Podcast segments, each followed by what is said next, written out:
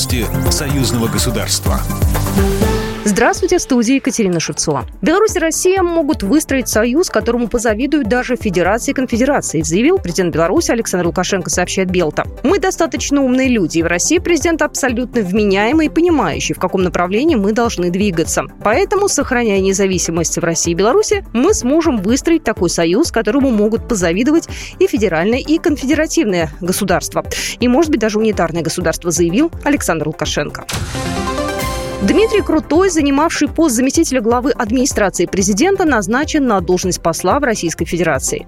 Соответствующее кадровое решение принял президент Беларуси Александр Лукашенко, передает Белта. Сообщается, что по совместительству Дмитрий Крутой также будет являться полномочным представителем Республики Беларусь при Экономическом совете Содружества независимых государств, специальным представителем Республики Беларусь по вопросам интеграционного сотрудничества в рамках союзного государства, Евразийского экономического союза, Содружества независимых государств, Организации договора о коллективной безопасности. Что касается посольства в России, нет абсолютно никакой необходимости вам высказывать какие-то напутствия. Вы хорошо знаете, что это за посольство. Работая в администрации президента, все идеи президента относительно России вы должны были, я надеюсь, так и есть, впитать в себя. Вы знаете, что это основное наше направление в экономическом плане. Что касается политики, тут и разговоров нет. Это родное, дружественное нам государство, подчеркнул Александр Лукашенко.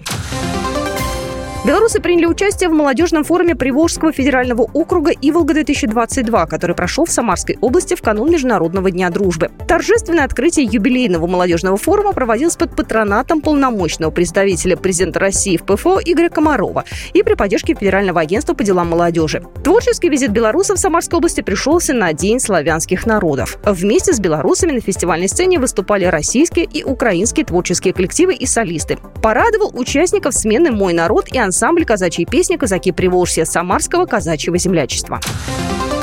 Больше шансов оперативно оказаться на берегах Невы из белорусской столицы появится с начала августа у клиентов Белави. Ведущий авиаперевозчик Республики Беларусь объявил о дополнительных рейсах в Санкт-Петербург, сообщает Белта. Уже 7 августа, судя по информации авиакомпании, она добавляет в свое расписание вечерние рейсы по средам, пятницам и воскресеньям. Вылет из Минска состоится в 19.25, а прилет 20.45. А с северной столицы России самолет вылетит в 21.35, а прилетит назад 23.05. Программа произведена по заказу телерадио радиовещательной организации Союзного государства. По вопросу размещения рекламы на телеканале «Белрос» звоните по телефону в России 495 637 6522. В Беларуси плюс 375 44 759 37 76. Новости Союзного государства.